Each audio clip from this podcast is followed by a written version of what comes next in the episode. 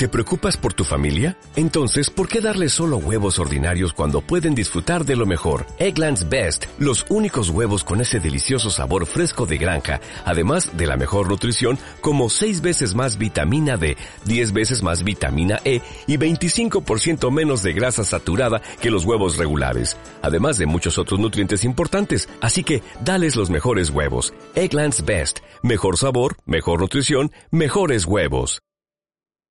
Estás escuchando los podcasts de Radio San Vicente. Radio San Vicente 95.2 Cinco Hocicos presenta Muchos Morros, un programa hecho por animales y para animales.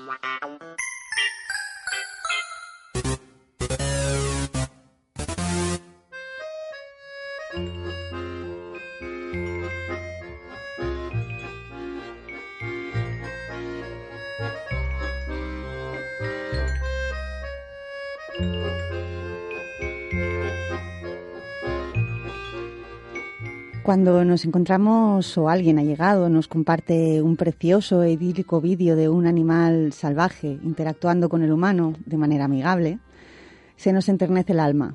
Esos tigres abrazando a personas como si de lindos gatitos se tratara, o los lobos corriendo detrás de una pelota, un chimpancé sentado en un sofá con un bol de palomitas en las manos. Qué bien están, conviven con humanos, qué suerte han tenido, seguro que Vivían en un circo y ahora han sido recuperados. ¿Seguro? Yo no creo que eso sea recuperación de un animal. Creo que nuestro pensamiento nos lleva a eso porque es lo que trabajamos con los perros y los gatos, que vienen del maltrato, de una situación hostil, con miedo, sin habituación a convivir con nosotros. Pero un tigre, un chimpancé o un lobo no son ni perros ni gatos, y su naturaleza no es comer palomitas ni interactuar con nosotros. En mi opinión, esta es una de esas barreras que hay que romper. Por poco que nos guste, un animal salvaje no debería interactuar nunca con nosotros, salvo que hablemos de un carnívoro y sea para cazarnos, por supuesto. Una recuperación debería devolverle su naturaleza en medida de lo posible. Que vuelva a ser animal, que vuelva a comportarse como tal. No son más salvadores los que más humanizan, sino los que más dejan ser.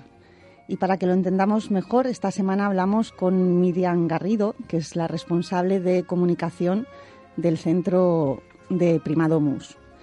Eh, y bueno, pues tenemos también entrevista con, con un activista, valga la redundancia, eh, con una iniciativa eh, que, bueno, pues para enseñar a la sociedad lo que sufren miles de perros y gatos en algunas de las protectoras, entre comillas, de, del país. Alfredo Díaz se encierra en un chenil durante 24 días para hacernos ver lo que padecen. Él mismo nos lo contará y nos dirá qué se siente. Arbu es felino, estrena sección y tenemos que ayudarle a ponerle nombre. Y hoy sí, algo, algo bonito que contaros en la sección de Voces del Planeta con Pedro Pozas, que nos cuenta la historia de Cecilia. Y de estreno, Laura Almarcha, veterinaria apasionada de los cetáceos y del mar en general, miembro de Abadma, de la Asociación Cetácea, como especialista de mamíferos acuáticos. Ella nos va a sumergir en la problemática y nos cuenta cómo podemos ayudar, a ver si nos cabe todo. Animales y bestias varias, empezamos.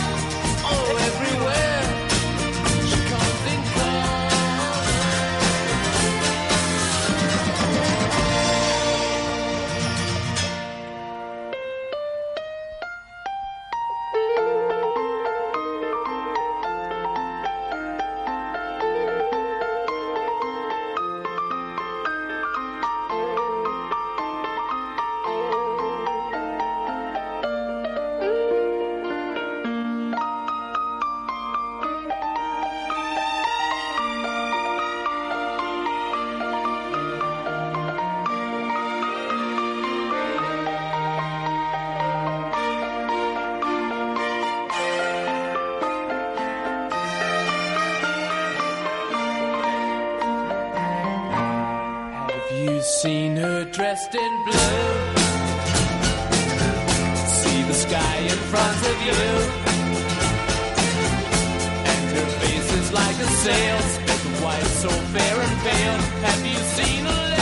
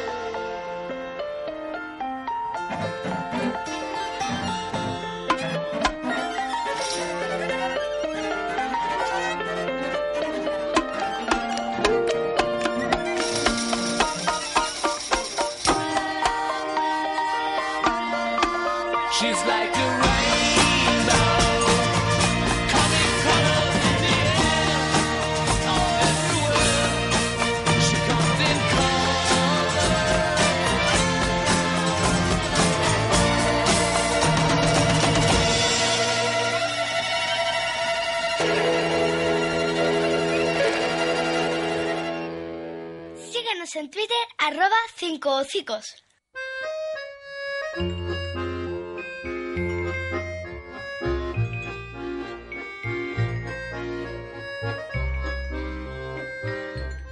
Bueno, cuando escuchéis esta entrevista ya habrá salido del, cautiverio, ya habrá sido adoptado, eh, pero tenemos una iniciativa que lleva mm, 23 días en marcha, hoy es el día 24, si no me equivoco. La lleva a cabo eh, el activista que pertenece a la asociación sin ánimo de lucro, por supuesto, Rescátame Piélagos, Alfredo Díaz. Buenas tardes, Alfredo. Muy buenas tardes, Mar. Un placer estar hoy con vosotros desde, desde los micrófonos de Radio San Vicente.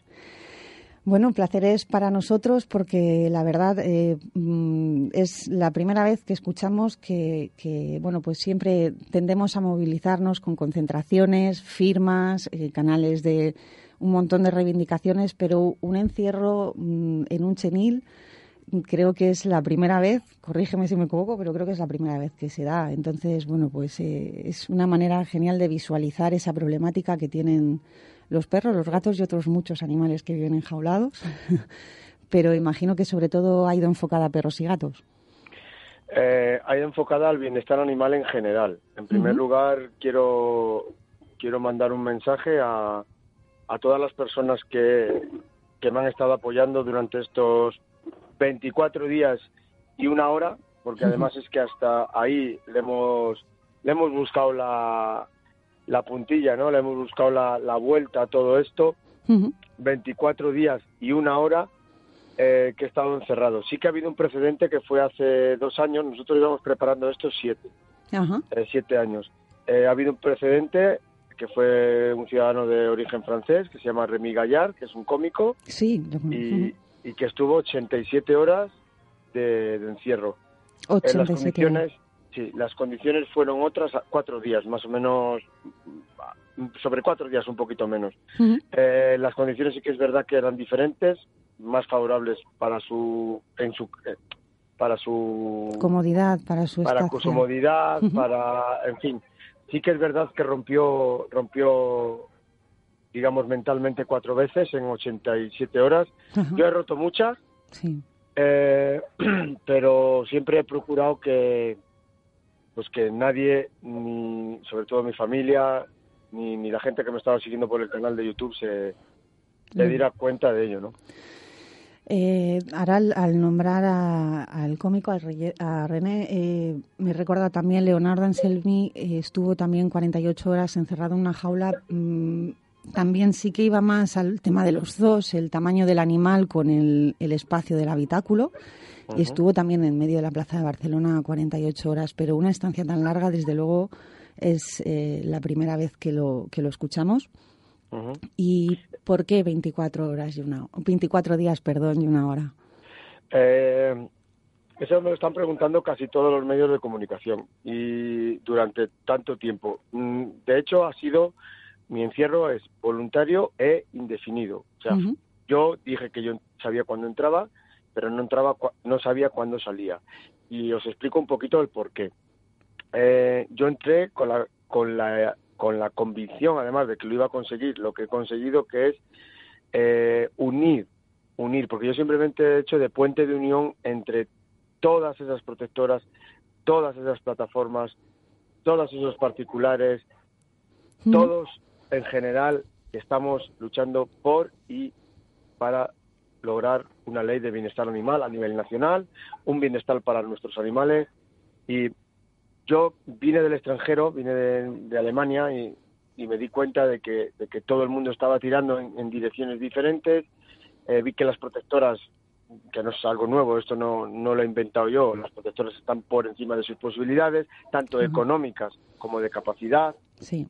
Entonces empecé a ver una serie de cosas las cuales yo, yo eh, ya llevaba tiempo viendo, observando, haciendo estudios, porque yo venía aquí a valorar, yo soy educador canino homologado por el gobierno alemán, ahora ya, desgraciadamente, me encuentro en un limbo eh, legal, que eso también queremos, queremos cambiarlo, eh, dentro de esta, de este, de este manifiesto que voy a la- que voy a leer en un poquito menos de tres horas, un po- o un poquito más de tres horas, perdón.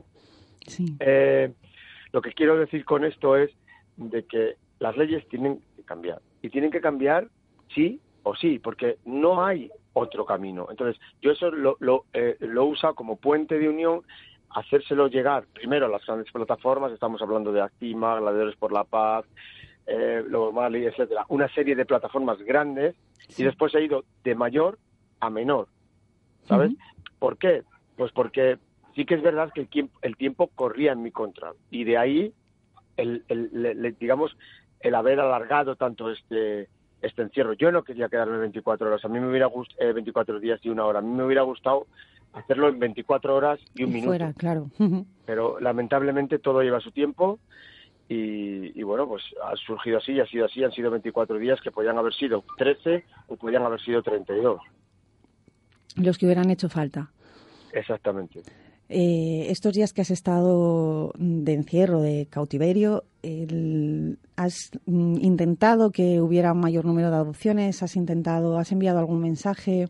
Además Claro, del, por supuesto, claro. de- del tema de las leyes. Por supuesto, esto no ha sido un simple encierro voluntario indefinido, esto ha sido un encierro voluntario indefinido con mensaje reivindicativo. Es decir, yo aquí he obviado dos partes de cuando del proceso, ¿vale? Por una parte, el maltrato Sí. animal por razones obvias, porque yo no nunca fomentaré el, el maltrato animal, ni aunque eh, eso conlleve que en vez de tener, digo, eh, poco más o menos 2.000 o 3.000 suscriptores, pues ahora podría tener, eh, si hubiera hecho esa morbosidad o ese ese gesto, ¿no?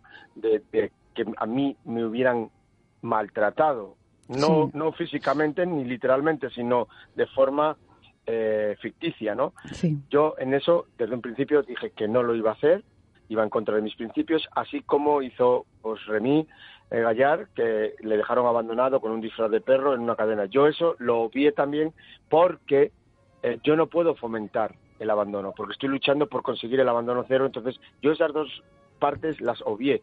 Sí que es verdad que si lo hubiera hecho hubiera tenido bastante más repercusión, tanto mediática como de redes sociales, pero yo eso lo obvié. Es más, yo no convoqué, yo no di un comunicado de prensa, yo no dije que iba a entrar aquí, porque quería entrar en un ambiente familiar, íntimo, yo sabía lo que eso suponía, sabía que eso iba a suponer pues alargar este encierro Sí. eh, con, con lo que eso conlleva, pero bueno, físicamente entré bastante mermado porque entré con un pinzamiento lumbar considerable, me pincharon unas horas antes pero mentalmente entré bastante fuerte y a la vista está que no, no ha habido precedentes a nivel mundial. De hecho, me están, me están de varios medios de comunicación, Alemania, Bélgica, Francia, Inglaterra, incluso de Latinoamérica, porque no ha habido, no ha habido nadie en el mundo que haya, que haya logrado este reto entre que entre todos, digo, y desde aquí lo quiero aclarar, que yo no he conseguido esto solo. Aquí ha habido muchísima gente apoyándome, ha habido muchísima gente que en momentos duros y difíciles me han pegado una llamada de teléfono me ha dicho Alfredo, aguanta que estamos contigo.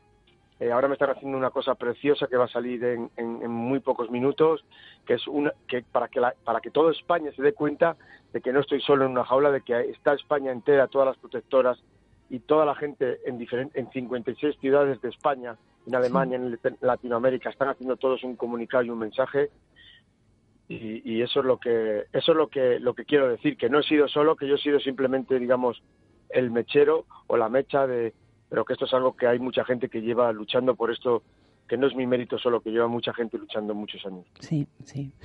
En España contamos con unos 200.000, que se dice pronto, 200.000 abandonos oficiales que se sepan, más los que no encontraremos y no veremos, y los que, eh, bueno, pues eh, al año. En Holanda cero.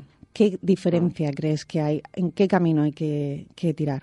Pues el que nosotros proponemos. Yo, de hecho, he estado mm, 16 años de mi vida eh, en Alemania y de esos 16 he estado una parte en Holanda pagando muchas veces, otras veces sí que es verdad que lo hacían, los seminarios lo hacían gratis, muchas veces lo hacían gratis, pero muchas veces he pagado eh, para no copiar, sino aprender del modelo holandés. El modelo, el modelo holandés, perdón, también ha tenido muchos errores, como Sí. fue el impuesto canino, que le tuvieron que quitar, que eso lo quieren establecer ahora aquí, que yo voy a luchar desde mis redes sociales y voy a luchar con, con la fuerza que, que- que tengo para que eso no, no, no pase, porque entonces sí que va a haber un problema y gordo en este país. Eh, cometieron varios errores, de los cuales, de los cuales aprendieron rápido y rectificaron con una rapidez holandesa que les caracteriza, Sí. Pero, pero son cuatro pilares básicos. Es la legislación tiene que ser a nivel nacional, Sí. el derecho penal tiene que cambiar, la dotación presupuestaria y recursos humanos y luego otras medidas, ¿no? Entonces, esas, esos cuatro puntos que son los que más o menos yo voy a leer en, en, mi manifiesto. pues, pues creo que son, que son los cuatro pilares fundamentales para, para poder adherirnos a ese, a ese modelo holandés, a ese, a ese borrador holandés, como lo quieras llamar, eh, que no es no es eh, ninguna ninguna utopía y no es nada imposible sino que es algo que de verdad se puede hacer y además nosotros yo creo que estamos ahora mismo en el momento para para, para comenzar a hacer realidad eh, ese ese sueño que todos que todos tenemos, que todos queremos Yo añadiría, si me lo permites, la educación y la formación, es súper importante, eso va también. de las, de las otras sí, medidas Sí, no, sí está claro, pero es eh, por destacarlo un poquito porque el tema de la educación es algo que desde pequeñitos en este país ya como les inculcamos un- unas bases un poco turbias, podríamos decir, en el momento que la fiesta nacional es la que es, pues eh, desde Ya. muchos morros siempre nos gusta mucho nombrar la, la educación. A ver, yo, eh, de hecho, ya tengo con varios ayuntamientos concertado una reunión cuando salga de aquí. Yo me voy a quedar, que eso sí lo voy a decir, porque mira, aprovechando la, la ocasión que, que me dais, y ya es un secreto a voces, además esta tarde se van a ver las primeras imágenes de mi nuevo centro de recuperación animal en Tibi, que me, me le me le he adjudicado hace un mes y medio así, me, me gustó Tibi, me digo pues pues me voy a quedar en Tibi, me voy a quedar en la zona porque porque la verdad es que la gente es maravillosa, eh, tengo muchísima muchísima muchísimos seguidores de San Vicente, de Tibi, de Ibi, de Onil, si me pongo ahora a, a nombrar todos los pueblos, pues igual estábamos Sí, estábamos eh, eh, horas, ¿no? Pero, pero me quería quedar por la zona, eh, una zona tranquila. Siempre me han gustado los olivos, siempre me han gustado los almendros y pues me he hecho me he hecho de un, de un terrenito con muy bien, muy bonito, de dos hectáreas y pico para que para poder trabajar en, en, en mi segundo proyecto que es que es un secreto a voces también. Eh, Si quieres, en la, la próxima ocasión te lo, Lo hablamos te lo- tranquilamente, te claro. lo hablaré con más tranquilidad. Sí, y, y la verdad es que muy ilusionado y muy contento de- del resultado de esta primera parte de, de mi, de mi proyecto que ha sido el encierro voluntario indefinido. Bueno, pues Alfredo, nos queda darte las gracias por visualizar ese problema, mm, darle otro enfoque, darle otra manera de, de hacerlo ver y, y bueno, que, que continúe la lucha, que, que se sume mucha más gente y que realmente cambien esas leyes, que se legisle por los animales y no por primero por los humanos y después por, por, el, por los animales. Pues no sé bien, si pues muy- nos quieres aportar algo más o si te pueden seguir el, eh, los Sí. oyentes. Yo, yo desde aquí diría primero muchísimas gracias. Los oyentes y los televidentes yo creo que se van a enterar. En las redes sociales me están quemando. Me está apoyando muchísima gente con muchísimo peso, como puede ser Roma Gallardo, eh, Oscar del Castillo, eh, muchísima gente, mu- mucha, mucha gente que tiene muchísimos seguidores. Entonces me están apoyando en este proyecto y, a- y están viendo a la vez mi proyecto. Yo creo que no es el momento de darme mi- a mí publicidad. Creo que es el momento de agradecer a todos y cada uno de las personas que han estado detrás de esto. Date cuenta que no éramos nada, hemos salido de la nada y somos ahora mismo muchísima gente la que la que me está siguiendo y la que y la que está apostando por mí y la que ha confiado en mí y quiero darle las gracias a todas las personas que me han apoyado. Bueno, nosotros te damos las gracias por ese sacrificio, sacrificio que has hecho y que padecen cada día tantos y tantos animales en, nuestro país. Eh, seguimos en contacto, cualquier iniciativa, cualquier cosa, mm, sabes que aquí puedes, puedes, tienes tu espacio para difundirla. Pues muy bien, muchísimas gracias Mar y, y volveremos a, a escucharnos. Hablamos. Un abrazo. Venga, igualmente. Hasta Hasta la próxima. Gracias.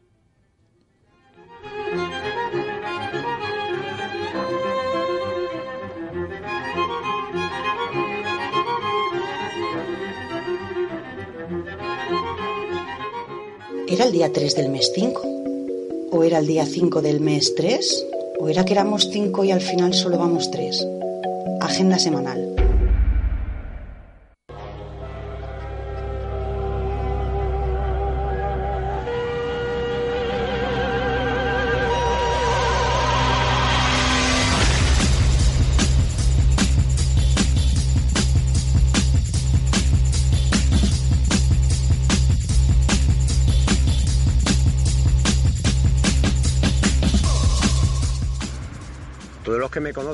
Saben de mi amor hacia, hacia los gatos, hacia estos preciosos peludos que, tantas alegrías y alguna lagrimita me, cuestan en mi día a día.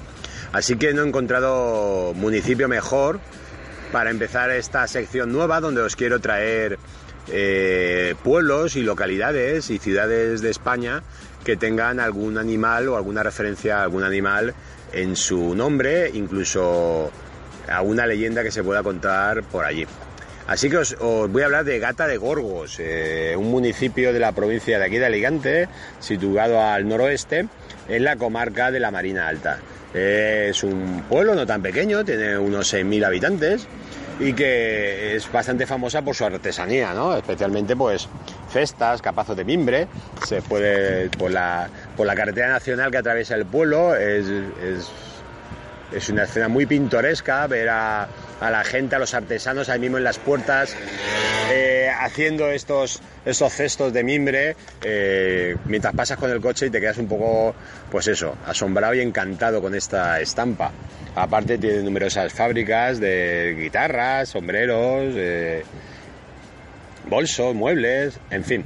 Pero que tampoco nos engañemos, tampoco estoy aquí para hablar de, de todas las cualidades que tiene Gata de Gorgos, eh, porque podríamos hablar de sus 12 kilómetros de ruta de senderismo, de sus maravillosos paisajes, de, su, de estar perfectamente conectada con, con otras ciudades como Javia, Deña y tal. No, no, no estoy aquí para hablar de, de esa gata de Gorgos. Estoy, a hablar, estoy aquí para que sepamos quién era esa gata, que tuvo que ser muy importante para darle nombre a este pueblo, y sobre todo quién era el tal Gorgos, que, que se supone que será el humano de esta gata que se hizo tan famosa. Repito, tanto como que le pusieron el nombre al pueblo. Pero hete aquí que para mi debut en esta sección me pongo a investigar Y ni Gorgos era un hombre, ni había, ni había tal gata. Al menos una gata como un animal. Y es que el nombre de gata no viene de ningún felino. Por lo visto, eh, el significado eh, viene de, la lengua íbera, donde gata significa agujero, cueva u oquedad. Y responde al nombre del desfiladero o garganta que atraviesa el pueblo. Así que la tal gata no estamos hablando de, de ningún animal, estamos hablando de un desfiladero. Y ahora decimos, bueno, ¿y Gorgos? Porque había un Gorgos, ¿no? Bueno, pues tampoco es un nombre. Gorgos es, es un río, también conocido como Jalón, y que cruza el pueblo para desembocar en la costa de, de Javier. Así que un pelín decepcionado por este debut mío, ya que no hay gata como tal, pero esta es la, es el espíritu que va a traer esta sección, esta nueva sección de muchos morros.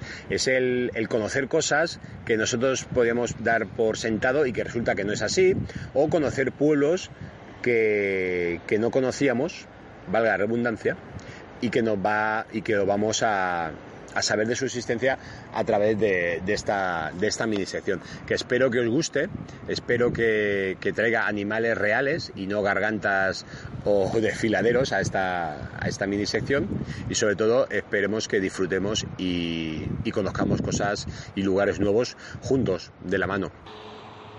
Y bueno, siempre podemos pensar románticamente que por la noche, cuando no pasan coches, cuando juegan niños en los parques, cuando no hay más ruidos, igual esta gata, igual este desfiladero, si escuchamos atentamente, igual ronronea. Y en Facebook únete al grupo Muchos Morros. Bueno, pues ya hemos escuchado el estreno de Arbúes, que él con tal de que ronronee algo, si hace falta que sea una montaña, pues que ronronee la montaña. Eh, aquí os tenemos que pedir ayuda porque necesitamos, eh, ya se nos acaban las ideas y necesitamos ponerle nombre a la sección. Ya, has oído, ya habéis oído a Arbúes Felinos de qué trata, con que os animamos a que bueno, pues nos enviáis un correo por Facebook por donde queráis con ideas para, para la sección. Yo me animaría a enviar alguna porque si no al final acabaremos haciendo preguntas y os, os invadiremos nosotros. Así que animaros a enviar un correo a cincocicos.gmail.com por Facebook o por donde queráis. Y bueno, pues vamos a continuar con el programa. Eh, al principio del programa, en, la cabecera, os contaba, os hablaba de la recuperación de, de qué ocurre con esos animales salvajes, pues que de alguna manera hubieran vivido en zoos o bien han sido adquiridos por algún particular descerebrado que lo ha tenido en casa y, y finalmente se lo han retirado. Eh, de estos animales muchas veces se consigue una actitud amigable y nos enternecemos y realmente compartimos esos vídeos o esas imágenes como imágenes favorables para el animal pero realmente esto es eh, recuperar un león o recuperar un, un, simio o recuperar un elefante. Eh, tenemos para mí un ejemplo a seguir en, en Alicante, en, en, el centro de recuperación eh, Primadomus. Vamos a hablar con, tenemos la suerte de poder hablar con su portavoz, con Miriam Garrido, que nos va a contar un poco la manera de trabajar en su centro, cómo eh, llegan los animales y cómo pretenden que acaben los animales. Buenas tardes, Miriam. Hola, buenas tardes. Un placer y muchísimas gracias por hablar con muchos morros esta tarde. Y, gracias a vosotros. Bueno, no sé, desde el centro, bueno, cuéntanos si quieres para los que todavía nos conozcan, que deben ser pocos, porque hablamos mucho de vosotros, pero seguro que alguno hay, ¿qué es Primadomus? Mira, la Fundación AAP Primadomus es una ONG internacional que se dedica al bienestar animal. Nosotros lo que hacemos es ayudar a esos animales que vienen de tráfico ilegal, que vienen uh, de mascotismo uh -huh. o que vienen de espectáculos en circos o situaciones como las que tú comentabas antes. Intentamos darles una vida mejor. Uh -huh. Les enseñamos a que vuelvan a ser lo que son.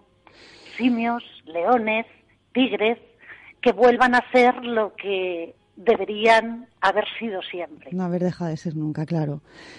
Entonces, eh, ¿qué opinión o qué posición eh, cogéis desde AAP Primadomus ante esos vídeos? Por ejemplo, es que el otro día vi uno que salían dos tigres eh, jugando con un con una persona, con un hombre, como si fueran dos gatitos, pero claro, y yo me fijaba en que le abrazaban, en que las zarpas iban muy cerca, hasta que me acabé fijando, por ejemplo, y estaban desungulados, no tenían uñas.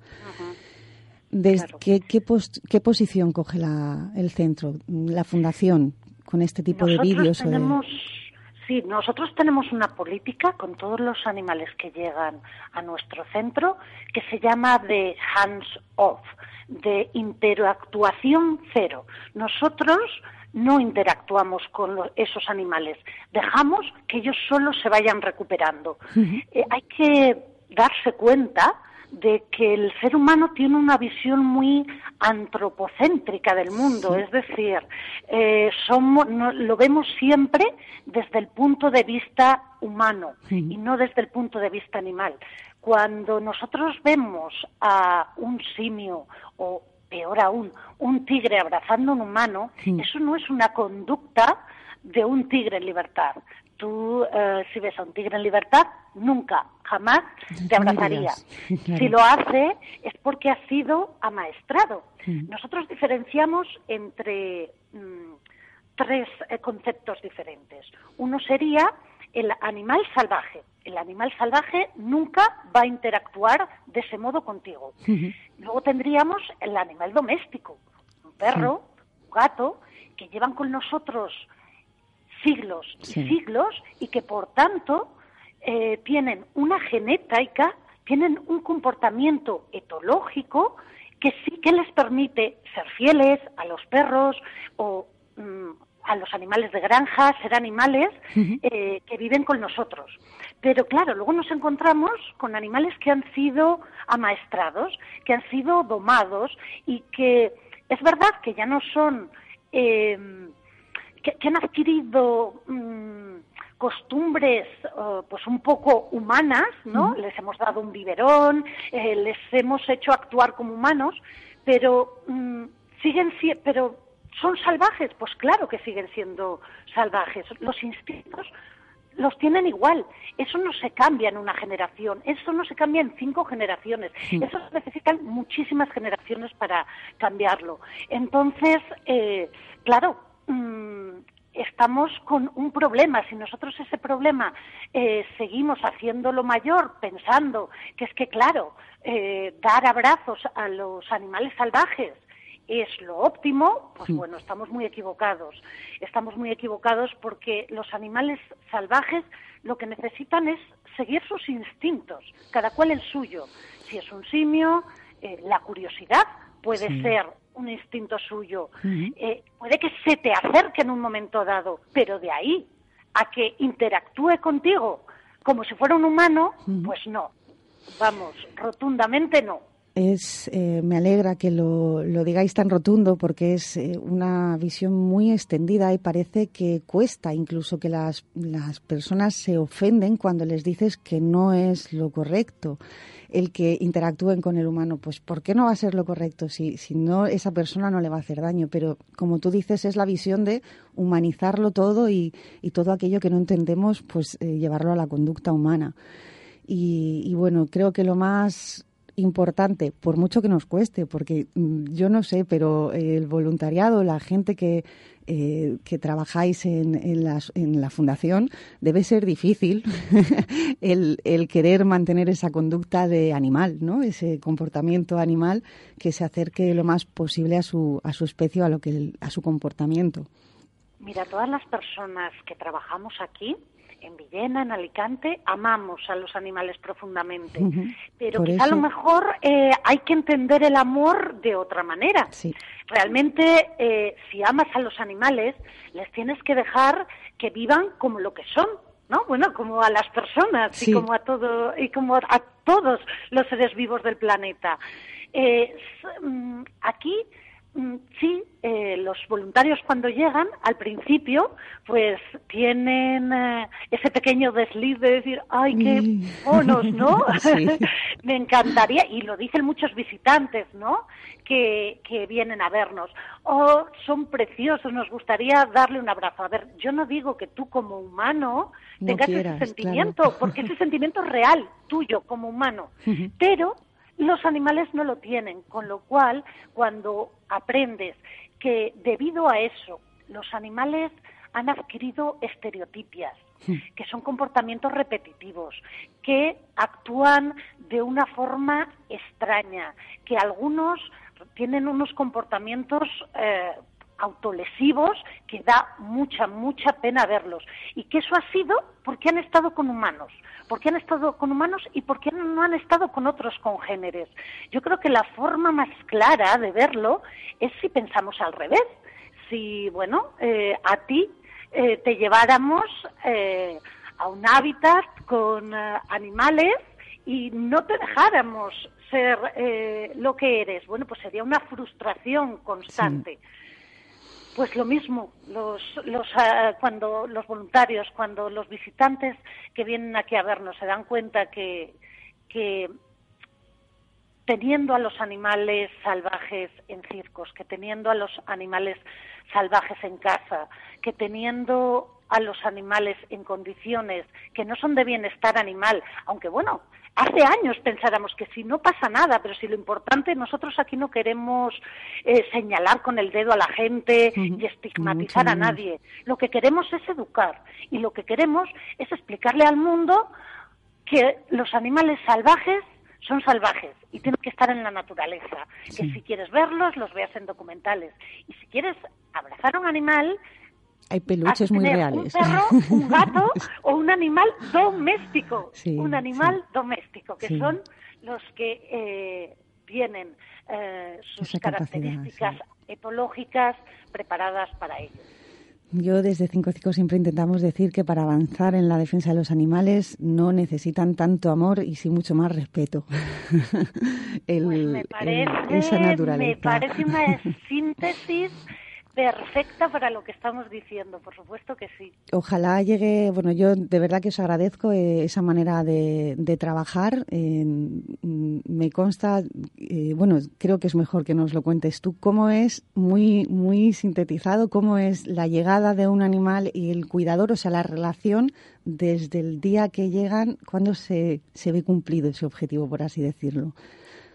Nosotros, una vez rescatamos al animal, pasamos a la fase de rehabilitación. Es una rehabilitación física y psicológica, por lo cual al principio tienen que estar en una cuarentena. Depende del tipo de animal, será, bueno, pues 40, un po- una- en algunos felinos un poquito menos, un poquito más. Durante este tiempo observaremos a los animales, analizaremos qué hacen, qué no hacen, qué comen, qué problemas eh, em, estomacales tienen, eh, cómo tienen la vista, cómo se relacionan. Y una vez que esto ya está observado, analizado, ya pasaríamos a la parte de socialización. En la socialización lo que hacemos es parejas, que luego serán grupos.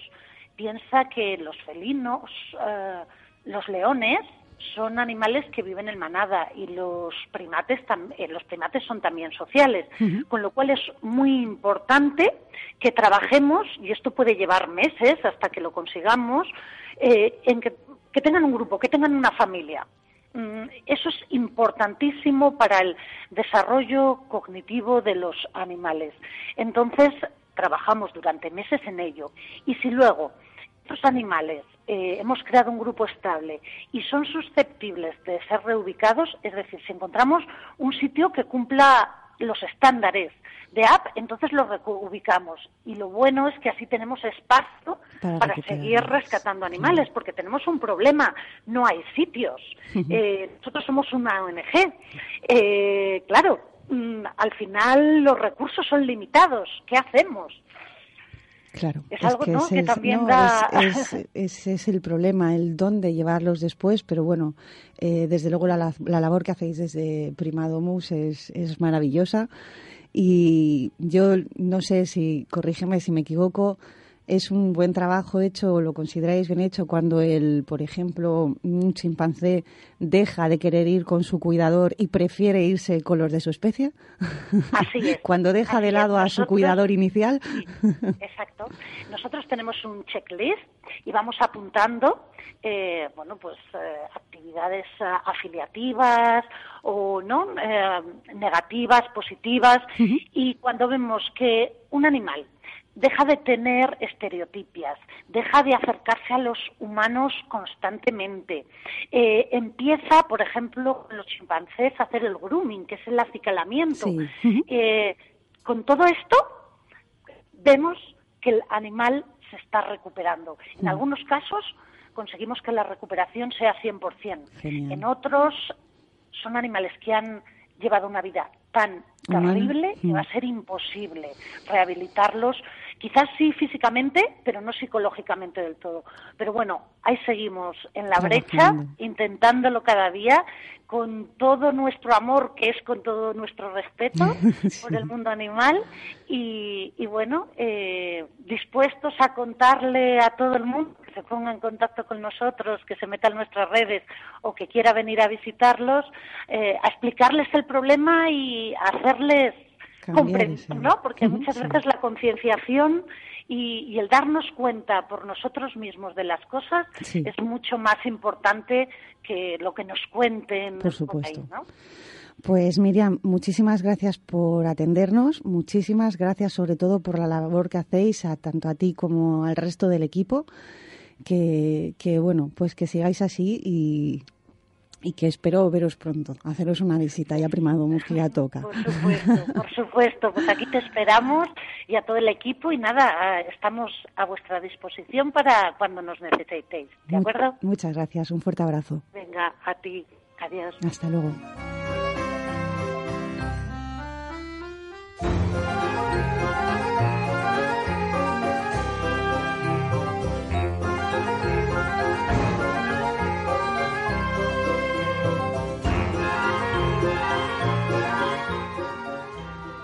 La primavera llega callada, silenciosa, cansada. El aire se estremece en un vacío claro, contundente, amargo y extraño. Año tras año ha ido notando la escasez de sus amigas las mariposas, de ranas que cantaban en el atardecer cálido, de esas abejas que de flor en flor chupaban la savia a cambio de llevarse consigo semillas de una nueva vida. La primavera siente que la tierra le habla, que su corazón está triste, que los vientos y corrientes de agua planetaria cambian sus rumbos de forma alocada. La primavera ha hablado con los árboles, con los pajarillos que alegan los días estivales, con las flores que explotan en mil colores luciendo sus mantos de reina, con el rocío de la mañana. ¿Qué está ocurriendo? No han sabido qué responder. Todos temen ese cambio que se avecina rápido y veloz. Todos sienten angustia por una tierra que se apaga. La primavera ha cerrado sus oídos, sellado su boca y triste se marchita escondida tras el manantial del olvido. Y con esta entrada estrenamos la sección Voces del Planeta con Pedro Pozas. Buenas tardes, Pedro. Hola, ¿qué hay? Buenas tardes. Eh, bienvenido de nuevo a esta segunda intervención. Y bueno, creo que hoy nos cuentas algo mm, positivo, algo que nos va a alegrar. Bueno, sí, ante todo, bueno, eh, bonitas palabras que han llegado desde luego al corazón y, y bueno, yo creo que eso es muy importante también, que tengamos alegría, que tengamos ilusión y que tengamos esperanza Mm. y bueno, pues eso, pues que muchas gracias a todas y todos y, y bueno, hoy como ya habíamos comentado un poco la semana pasada, pues dijimos de hablar un poco de Cecilia, un poco algo, algo positivo, ¿no? Ujú. Y bueno, pues mm, yo supongo que algunas personas ya conocerán la historia de Cecilia. Cecilia es una chimpancé. Mm. En el, en el 2014 estuve yo en Argentina, estuve haciendo una serie de giras eh, dando dando pues bueno charlas con respecto pues bueno a la protección de los animales que presentar en los corpus Sí. eh, a partir de ahí eh, visité me llevaron a, a Mendoza Ujú. Mendoza que atravesar además mm, bu- bu- buena parte de un desierto, bueno, mm, semidesierto en coche porque no, porque porque ni siquiera eh, había tren ni nada. y bueno, cuando llegué yo allí a, cuando yo llegué allí en Mendoza, pues vi a, eh, me enseñaron el zoológico y vi a los animales eh, muy tristes, en una situación eh, lamentable, y vi a, vi a Cecilia, un chimpancé, a una chimpancé que vivía además en, en un escaso tres metros, tres metros escasos, y además con, con la particularidad que para representar lo que era la selva, los árboles, detrás tenían pintado algunos árboles además de forma muy infantil, que bueno, que era de verdad patético verla, ¿no? Uf, Y bueno, Tres pues, metros es, es, es infinito. Eh, digo, ínfimo, perdón, infinito, sí, no sí, ínfimo. sí, sí, sí, sí, pequeñito. Y, y además que no pisaba tierra, pisaba eh, constantemente, era hormigón lo que estaba pisando, ¿no? Ujú. Y bueno, pues a, pues a raíz de ahí eh, nos juntamos también con, vamos, me junté también con, con, con una asociación de, con una asociación de abogados, AFADA, que se llamaba, vamos, y se sigue llamando allí, allí en Argentina, y juntos presentamos una habeas corpus eh, para pedir a, a la juez pues la libertad de Cecilia y que fuera llevado al, a un centro de primates nuestro que tenemos en Brasil. Eh, allí, allí en Brasil hay un santuario, yo siempre le llamo la ciudad de los chimpancés, he estado allí. La ciudad de los chimpancés. Sí, sí, sí.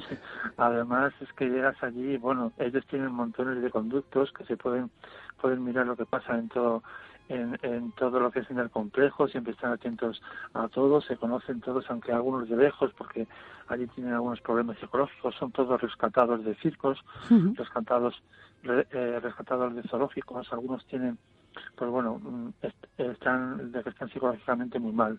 Hay uno pues que da mm, saltos enormes, ¿no? Constantemente, ¿no? Sí.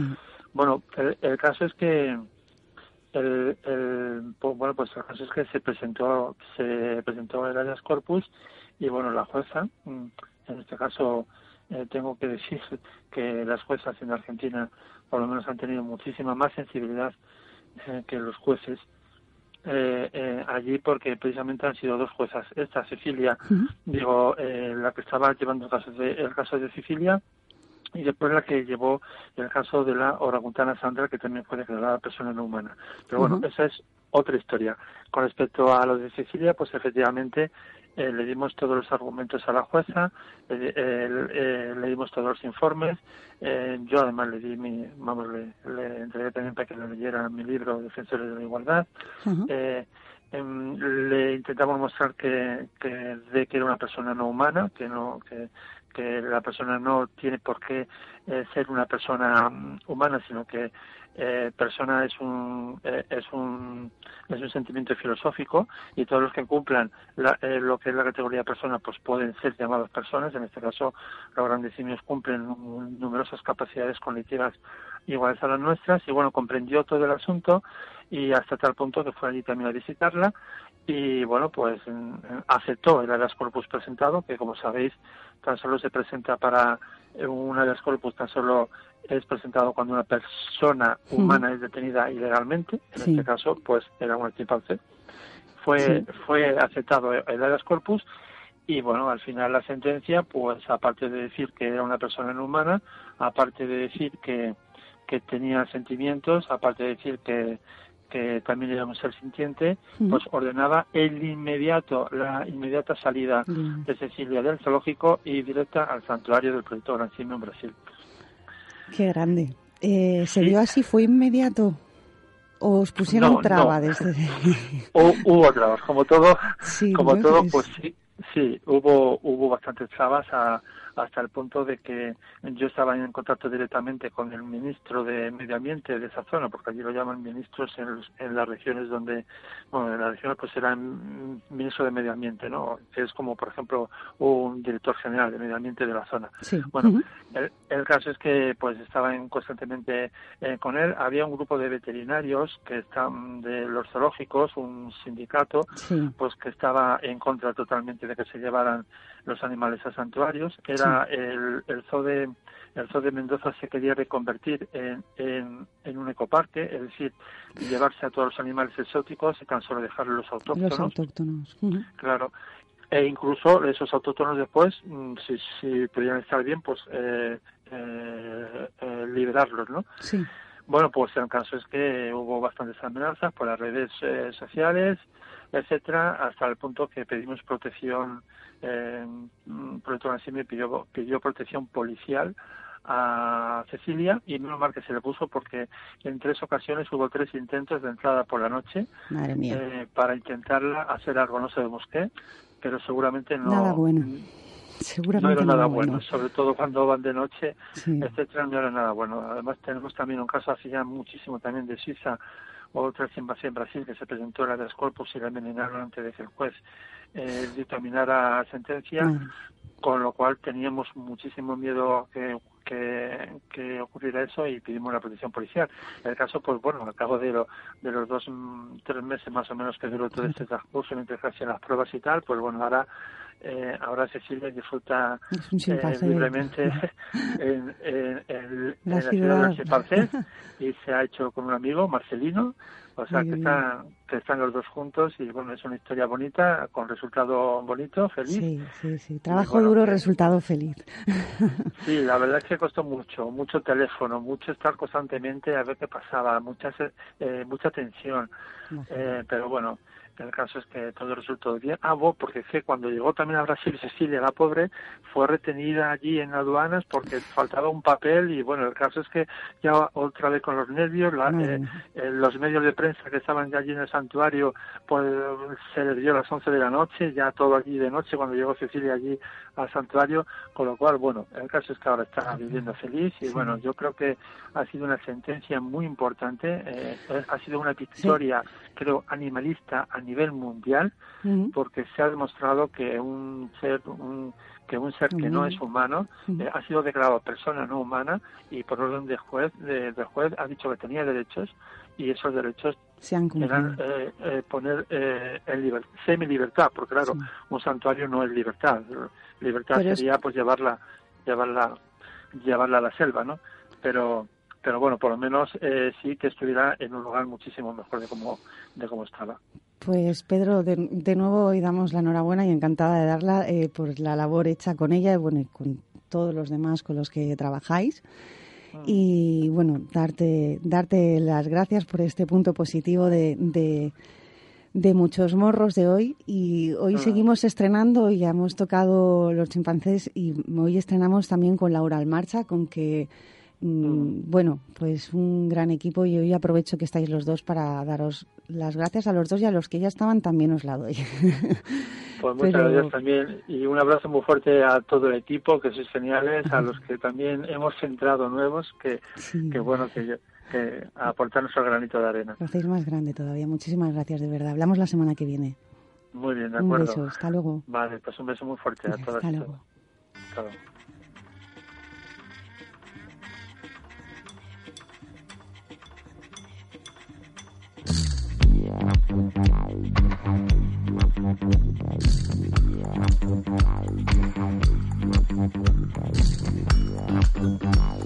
Había planeado dejar un poco más de la música, pero no, preferimos escuchar a Laura. Eh, os presento a Laura Almarcha, eh, veterinaria y pertenece miembro de la asocia- Asociación Cetasia y eh, a Badma, Badmera, que si lo digo mal, José Enrique luego me riñe. Buenas tardes, Laura.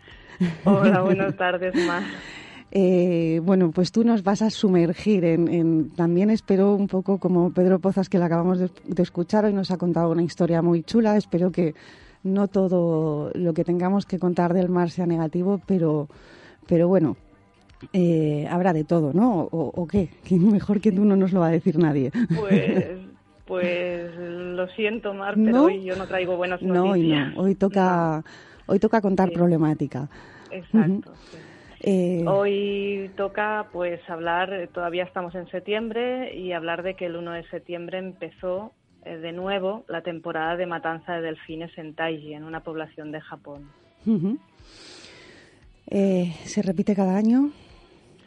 Cada Eh, año durante seis meses, Nada más nada menos. desde, sí, sí, desde septiembre hasta febrero, marzo más o menos, eh, están, bueno, hay unos cuantos barcos, unos 12 barcos que salen eh, hacia, hacia el mar a buscar manadas, familias, familias de delfines, los traen hacia la costa y una vez allí eh, hay unos, una serie de, de, eh, personas Mm, por que trabajan como manera. adiestradores, sí, exacto, es que no, no iba a llamarles así, pero les, les diré eso, ¿no? Mm. Trabajan como adiestradores de, de delfines en delfinarios y entonces eligen a los que ellos creen que pueden ser eh, realmente aptos para, para domesticarlos, intentar domesticarlos, intentar eh, que hagan esos trucos que, que están acostumbrados en, en los delfinarios, ¿no?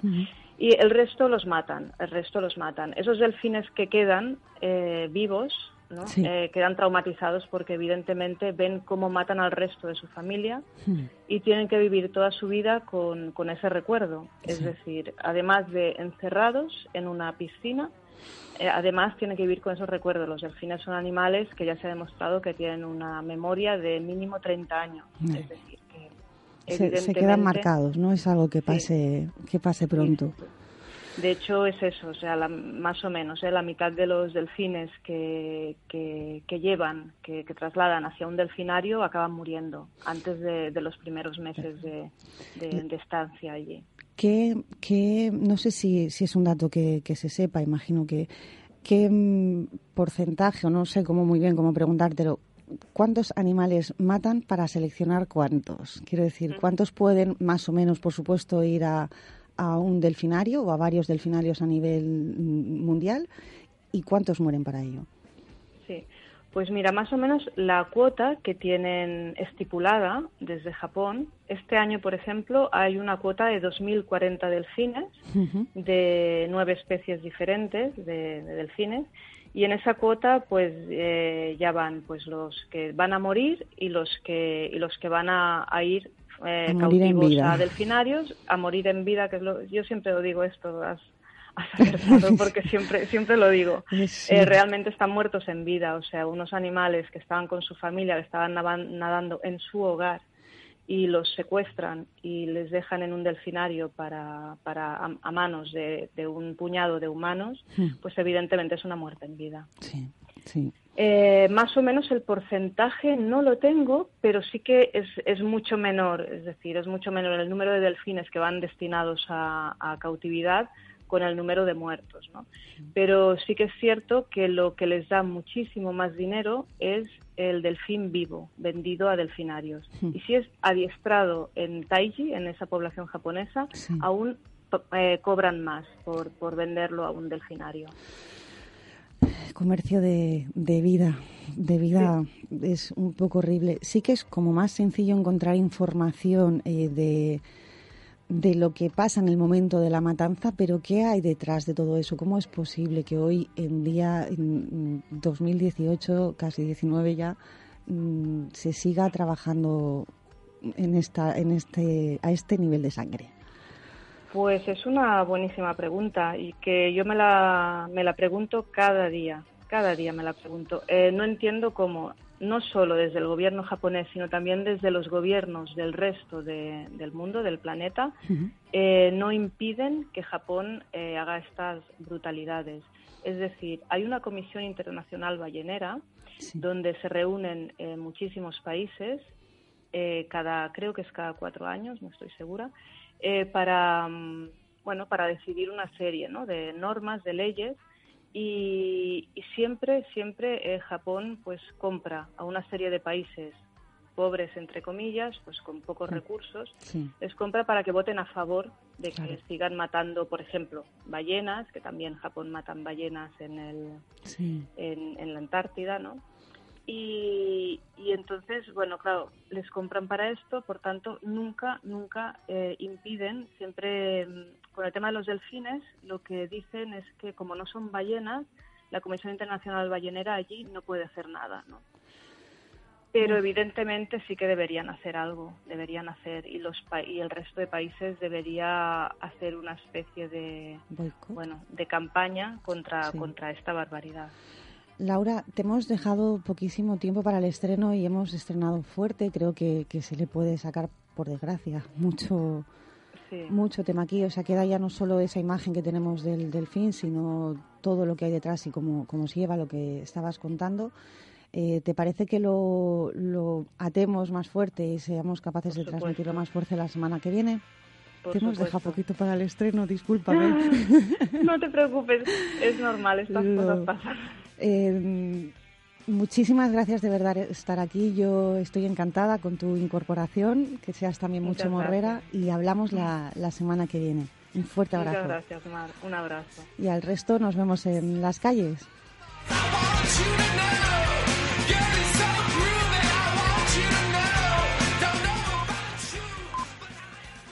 Gracias por escuchar o descargar nuestros podcasts. Síguenos en la 95.2 y en www.radiosanvicente.com o en nuestra aplicación para dispositivos móviles.